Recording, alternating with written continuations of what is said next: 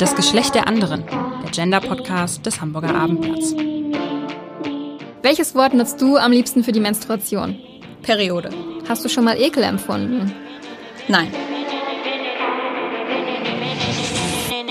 I, das ist eklig. Da kannst du nicht drüber sprechen. Du verlierst bestimmt die Hälfte deiner Hörer. Und ich bin einer davon. Das sind etwa die Worte eines eigentlich sehr reflektierten Freundes. Das hat er mir nämlich gesagt, als ich ihm erzählt habe, was ich heute für eine Folge plane. Aber wissen Sie was? Ich mach's trotzdem. Ich spreche heute über Menstruation. Warum?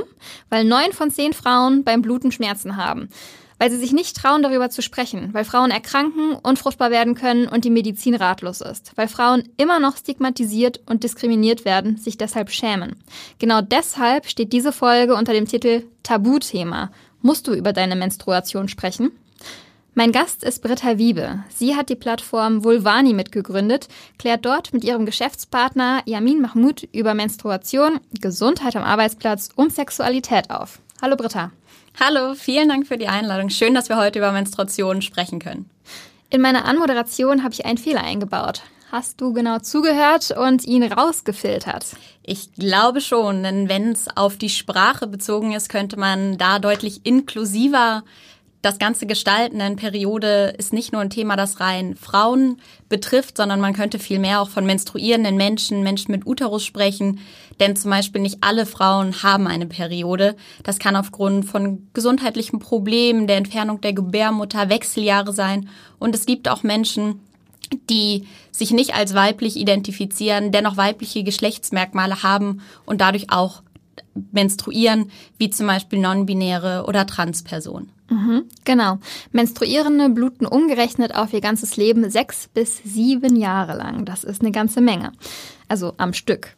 In der Zeit haben sie ihre Menstruation, die auch Regel, Periode, Erdbeerwoche und, und, und genannt wird. Dafür gibt es weltweit 5000 Synonyme. All diese Zahlen stammen übrigens von der Erdbeerwoche. Das ist quasi euer Konkurrenzunternehmen. Ähm, wieso tun wir uns so schwer, darüber zu sprechen, wenn wir unsere Menstruation haben? Ich würde sagen, es ist einfach gesellschaftlich stigmatisiert. Von klein auf wird uns beigebracht, dass wir die Periode unsichtbar machen sollen, dass wir es verheimlichen, verstecken wollen. Und genau das deutet ja oder zeigt ja auch diese sprachliche Vielfalt, die entwickelt wurde, um bloß nicht das Kind beim Namen zu nennen. Weil Erdbeerwoche oder Besuch von Tante Rosa sind alles teilweise ja auch niedliche Umschreibungen dafür, um nicht das Wort Periode oder Menstruation wirklich benutzen zu müssen. Aber was ist denn so schlimm daran? Was ist so eklig daran? Ich persönlich finde nichts mehr eklig daran, habe aber das Gefühl, dass einfach dieses Blut, das Rote, das Eklige ist, was viele Menschen ja komisch finden. Wenn wir uns aber angucken, was in Filmen, was in der Werbung gezeigt wird, darf jedes andere Blut darf in Filmen, Actionfilmen ja gezeigt werden. Nur dieses ja, rote Periodenblut muss durch blaue Flüssigkeit ersetzt werden. Mhm. Es darf ja nicht öffentlich gezeigt werden, weil so wie du es ja auch in der Anmoderation gesagt hast, kommen dann Hinweise wie, i, das ist ja eklig. Eigentlich ist es aber ein ganz natürlicher Prozess eines weiblichen Körpers und er symbolisiert oft halt auch Gesundheit, dass der Körper richtig funktioniert. Zumal in Filmen Blut ja oft äh, sehr verherrlichend gezeigt wird und andere Körperflüssigkeiten, mit denen haben wir auch keine Probleme eigentlich. Wenn ich jetzt einen Schnupfen hätte und nicht gerade Covid-19-Situation wäre, dann könnte ich mir ohne weiteres die Nase putzen, drehe mich ein bisschen weg, keiner schaut mich angeekelt an ähm, und sagt äh, vielleicht noch, brauchst du noch ein Taschentuch? Das ist total verquer, was wir da gerade machen. Was passiert da gerade? Also was passiert da ständig? Es ist ein Verheimlichen, es ist ein Verstecken, es ist unsichtbar machen und es ist auch von der Gesellschaft so etabliert, dass Schamgefühle aufkommen, dass Unsicherheit aufkommen. Da, wenn man sich mit menstruierenden Menschen unterhält, alle kennen das, dass man mit so einer Art Tamponfaust heimlich den Tampon von A nach B transportiert, dass ja niemand das im Büro oder auf der, in der mhm. Schule sehen darf. Aber eigentlich, wie du schon sagst, hätten wir eine Packung Taschentücher in der Hand, wäre das gar nichts mhm. Schlimmes. Um nochmal zum Schmerz zurückzukommen, den ich eingangs erwähnt habe. Mehr als die Hälfte der Menstruierenden sagt, dass ihnen dieser Schmerz besonders zusetzt. Und es gibt einen Professor, einen britischen Professor, der heißt John Guibo, ich hoffe, ich habe es richtig ausgesprochen, vom University College London. Und der hat herausgefunden, dass Menstruierende das gleiche Schmerzlevel haben können wie bei einem Herzinfarkt. Als ich das gelesen habe, bin ich fast vom Stuhl gefallen. Also ja, auch ich habe Schmerzen, aber sie sind nicht so schlimm.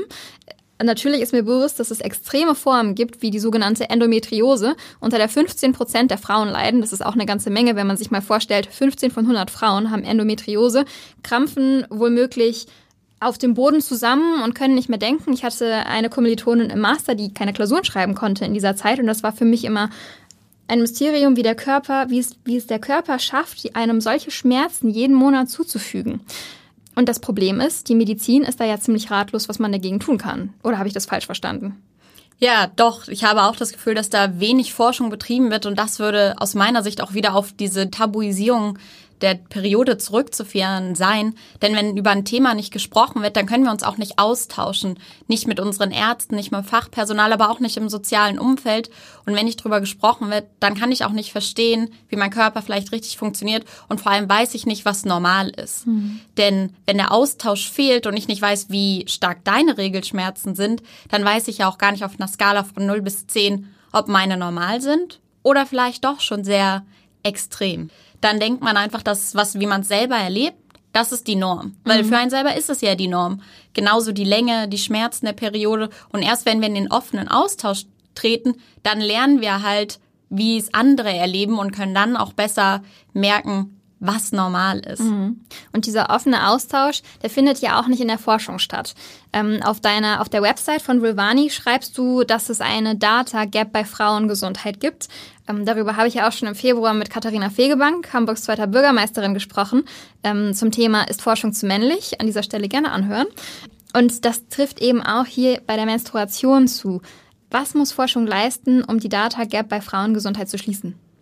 Ich würde sagen, auf jeden Fall Probandinnen, also menstruierende Menschen, Menschen mit dem Uterus ganz bewusst einschließen. Ich habe auch oft schon gelesen, dass ganz bewusst Menschen mit dem Menstruationszyklus bei Studien, bei medizinischen Studien ausgeschlossen werden, mhm. weil sie nicht berechenbar sind oder weil sie angeblich Studien verfälschen würden. Aber das zeigt ja gerade, dass jeder Körper unterschiedlich ist und dass wir nicht davon ausgehen können, dass wenn an einem männlichen Körper geforscht wird, wir das eins zu eins auf den weiblichen Körper ja, übertragen können und ganz viele Krankheiten, wie zum Beispiel du ja auch schon angesprochen hast, die Endometriose oder auch Vaginismus, das sind halt Krankheiten, die ganz speziell auf die weibliche Anatomie zutreffen und da muss halt angesetzt werden, dass das erforscht mhm. wird.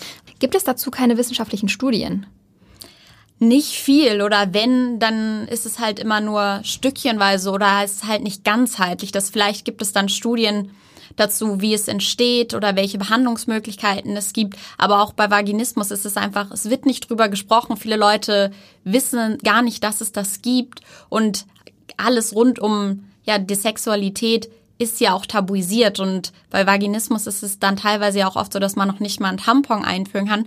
Wenn du aber noch nicht mal über die Periode sprechen kannst, dann kannst du wahrscheinlich auch nicht über Periodenprodukte Aber sprechen. Gynäkologen müssen und Gynäkologinnen müssen doch darüber sprechen. Dann muss es doch auch eine Forschung dafür geben. Warum ist es denn so unerforscht auch auf diesem Metier? Ich glaube auch einfach wieder die Tabuisierung des Themas, dass einem Aber es selber sind doch das hier auch Gynäkologen, die kümmern sich um Frauen um Menschen mit Menstruation, die kümmern sich um die Geburt. Wie kann es denn da eine Lücke geben? Ich verstehe es nicht. Ich verstehe es leider auch nicht und es macht ja, ein, es enttäuscht dann oder macht dann ja auch ein bisschen wütend, dass da einfach kein Fokus gesetzt ist. Es ist ja auch immer, Forschung ist ja auch viel mit Geldern, mit Macht spielt da rein. Wer entscheidet, wofür Finanzen, also die finanziellen Mittel freigegeben werden. Und wenn da einfach nicht der Fokus drauf gelegt wird, dann sind das, habe ich das Gefühl, im Laufe der Geschichte einfach Themen, die hinten rüberfallen. Aber das müsste ja heißen, dass die Gynäkologie nur Geld kriegt, um zu erforschen, wie noch mehr Babys gemacht werden können.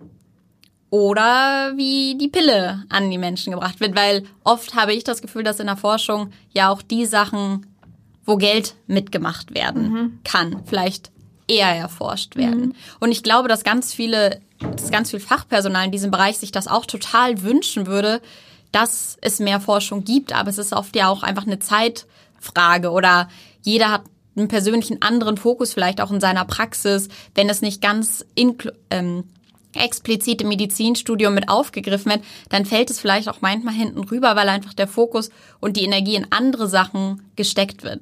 Menstruation im öffentlichen Leben wird also mehr oder weniger mm, runtergeschwiegen. Ich will jetzt nicht totgeschwiegen sagen, weil das ist ähm, nicht der Fall. 2020, also letztes Jahr, hat Olaf Scholz ja die Mehrwertsteuer auf Menstruationsprodukte von 19 auf 7 Prozent reduziert, was ja schon mal ein Schritt in die richtige Richtung war. Das ist die sogenannte Tamponsteuer. Was hat uns das denn seitdem gebracht? soll Aufwachen der Bevölkerung oder der Gesellschaft, würde ich sagen, damit mit sich gebracht, weil sich einfach dafür eingesetzt wurde, dass ein Thema wie Periode, das ganz normal ist und ein natürlicher Prozess einer menstruierenden Person ist, in die Öffentlichkeit kommt. Und klar ist da auf jeden Fall, dass es alle Leute, egal ob man sich damit beschäftigen möchte oder nicht, es war überall in den Nachrichten zu lesen. Und das ist einfach aus meiner Sicht ein sehr, sehr wichtiger Schritt auf dem Weg hin zu Normalisierung, dass Austausch und Veränderung mhm. stattfindet und natürlich auch der finanzielle Vorteil von 19 Prozent auf 7 Prozent der Produkte. Wenn man das wahrscheinlich über die Jahre hochrechnet, sagen wir mal 5 Euro bezahlen wir pro Periode für unsere Produkte, ist es da natürlich auch ein kleiner, netter finanzieller Vorteil, der sich daraus ergibt. Ich habe aber vor allem auch eine Schattenseite mitbekommen in dieser Zeit und auch in der Zeit äh, im November, als Schottland darüber gesprochen hat, ähm, kostenlose Men Menstruationsprodukte in allen öffentlichen Einrichtungen zu vergeben. Das ist unter anderem in Unis, in Schulen, in Behörden. Und ich habe wahrgenommen, dass Menschen seitdem, nicht menstruierende Menschen seitdem besonders neidisch sind. Woher kommt der Neid? Ich verstehe es nicht. Ich kann es mir nicht erklären. Ich glaube, es ist immer so, wenn andere Leute was bekommen, was wir nicht bekommen. Also es ist immer etwas, nicht, dass andere Menschen dann auch die Menstruation haben wollen, aber sie wollen vielleicht dieses schöne Geschenk der Periodenartikel haben, was natürlich überhaupt gar nicht so besonders ist. Es ist für uns einfach eine Notwendigkeit, die wir brauchen. Aber ich glaube, es ist immer dieses, wenn es etwas kostenlos gibt und vor allem, wenn das Kostenlose nur für andere ist, dann kommt das automatisch in vielen Menschen hoch, das will ich auch oder es muss kompensiert werden. Ich möchte irgendwas haben, was gleichwertig ist, was mir auch zur Verfügung stellt. Und aus meiner Sicht fehlt da manchmal Menschen auch einfach die Empathie. Das, mhm. weil die Periodenprodukte werden nicht auf öffentlichen Toiletten gestellt, damit wir eine Party feiern oder uns einen schönen Nachmittag machen. Es ist einfach nur da, um natürlich einen Prozess gut zu managen, dass wenn mhm. wir von der Periode überrascht werden oder sie vielleicht doch mal stärker ist, als wir gedacht hätten, dass man nicht in diese Rolle der Stigmatisierung und des Schams reinfallen muss, weil man keine Periodenprodukte dabei hat, sondern es wird einem ja einfach ein würdevolles Leben, würdevoller mhm. Alltag gestaltet. Warum ist denn dieser Neid nicht gerechtfertigt? Mir fallen ad hoc drei Punkte ein, aber du hast den Vortritt. ja, da bin ich auf jeden Fall mal gespannt. Ich würde sagen, es ist nicht gerechtfertigt, weil es ja nichts ist, was wir uns aussuchen. Es ist in dem Sinne für mich kein Geschenk, sondern wie etwas ganz Normales wie Seife, Toilettenpapier, was auf der ja, auf öffentlichen Toiletten sein sollte. Genau, es ist mühsam beschmerzhaft, ne, was du gerade gesagt hast. Dann, was wir eingangs kurz genannt haben mit der Tamponsteuer, es ist jetzt wie eine kleinere finanzielle Belastung. Nichtsdestotrotz, es gibt immer noch genug Armut, dass Frauen sich nicht leisten können, sich äh, Menstruationsprodukte zu kaufen. Das nennt sich auf Englisch Period Poverty. Ähm, und dann nutzen sie zum Beispiel Zeitungspapier und legen sich das in die Unterhose.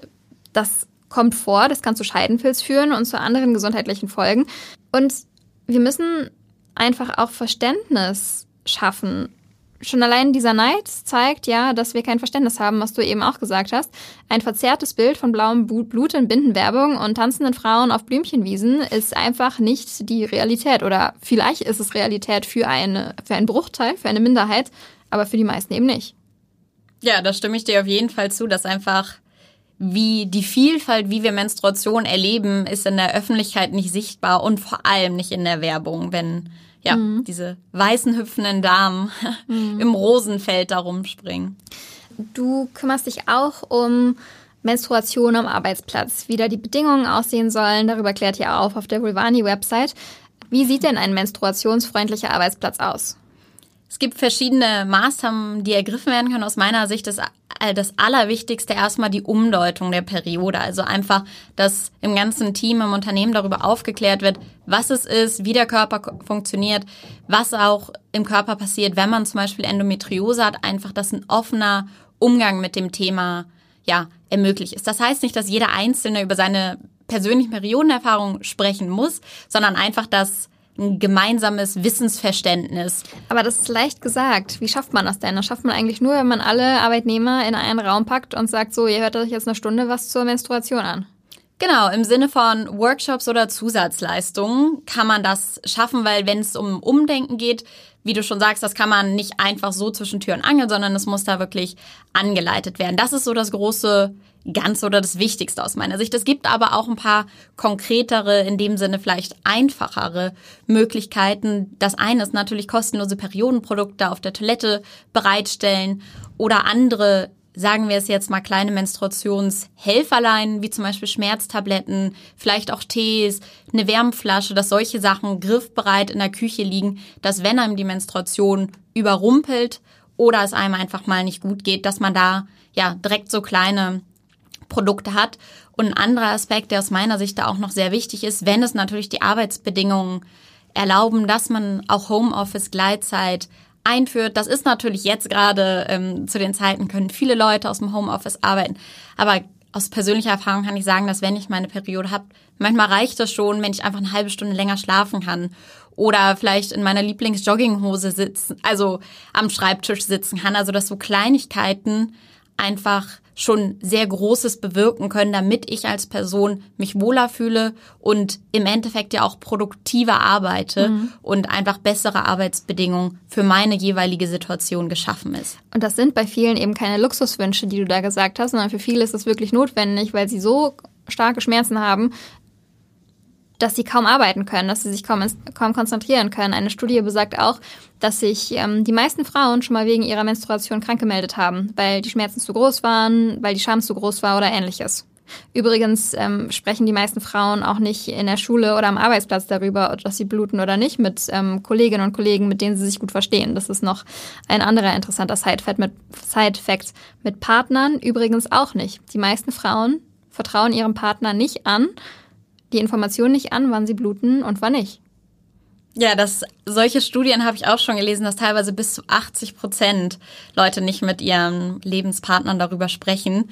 Das ist für mich komplett unvorstellbar, denn der Menstruations- oder die Periode ist ja so viel mehr als die Menstruation an sich. Es ist ja auch ein ganzer Menstruationszyklus und ich könnte mir gar nicht vorstellen, solche Sachen nicht zu teilen, weil ich möchte ja auch wissen, oder ich möchte ja auch gerne, dass die Leute, die um mich herum sind, wissen, wie es mir geht und wenn es mir vielleicht auch nicht gut geht, mich auch unterstützen können. Und bei jeder anderen Sache würde man es ja erzählen. Das hattest du vorhin auch schon mal mit dem Schnupfen gesagt. Wenn ich Durchfall hätte oder Migräneanfall, ich würde das immer auf der Arbeit, würden die Leute das ja sagen oder in der Familie.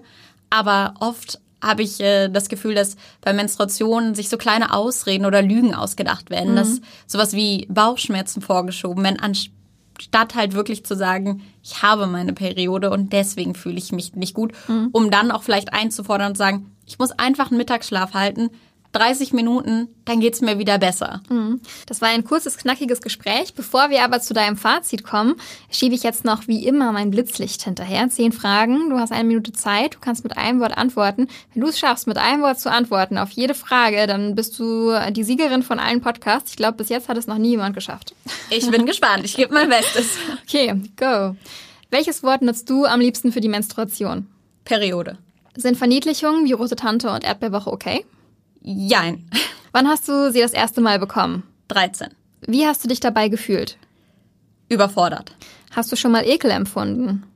Nein. Wann hattest du zuletzt deine Menstruation? Vor zwölf Tagen. Wie ging es dir dabei? Okay. Hast du dich schon mal krank gemeldet, weil du deine Periode hattest? Ja. Hattest du ein schlechtes Gewissen? Nein. Wann können wir uns alle offen über Menstruation unterhalten, ohne uns dafür zu schämen? Hoffentlich immer. okay, auch du hast es nicht geschafft. Das letzte hat dir das Genick gebrochen. ja, es war aber auch gemein. Es waren noch viele Fragen, da hätte ich noch gerne mehr ausgeholt oder was dazu gesagt. Ich habe äh, versucht äh, mit einem Wort. Du hast zu einem Jein gesagt, das können wir noch vor dem Fazit machen. Ähm, ah, perfekt. Warum sind äh, Rote Tante und Erdbeerwoche nur Jein-mäßig okay? Also, ich finde erstmal ist es wichtig, Sachen beim Namen zu nennen, damit wir auch konkret drüber sprechen. Und Jein, weil ich finde es auch okay in Hinsicht auf sprachliche Vielfalt, dass es halt einfach Umschreibungen gibt. Also ich finde es immer schön, wenn sich Sprache entwickelt, wenn es verschiedene Ausdrücke gibt. Und wenn man das bewusst wählt, dann finde ich es auch vollkommen okay. Ich finde es nur schade, wenn diese Verniedlichungen benutzt werden, weil das Thema stigmatisiert und tabuisiert ist. Also wenn man sich versucht, hinter dieser Sprache und den Verniedlichungen zu zu verstecken, dann finde ich es schade, wenn man sie benutzt und ja, so umspielerisch oder bewusst damit umgeht, dann finde ich es vollkommen okay. Mhm. Und nun zu deinem Fazit. Musst du über deine Menstruation sprechen? Ja, ich finde schon. Dabei meine ich aber weniger, dass du als Einzelperson darüber reden musst, weil ich kann gut nachvollziehen, dass es für viele Menschen etwas sehr Persönliches, Privates, vielleicht auch was Intimes ist. Ich meine damit viel mehr, wenn ich Ja sage, dass wir als Gesellschaft über Menstruationen reden müssen. Das heißt, wir müssen Räume und Möglichkeiten schaffen, wo Menschen sich wohlfühlen, schambefreit, offen und auch wertfrei über Menstruation zu sprechen. Das heißt, wenn du darüber sprechen möchtest, kannst du es machen und der Raum sozusagen ist da, aber du musst es nicht. Wir sind unter einer halben Stunde. Das war kurz und schmerzfrei. Wer mehr Infos zur Menstruation sucht, kann auf vulvani.de und erdbeerwoche.com fündig werden. Bis zum nächsten Mal. Tschüss. Weitere Podcasts vom Hamburger Abendblatt finden Sie auf abendblatt.de slash podcast.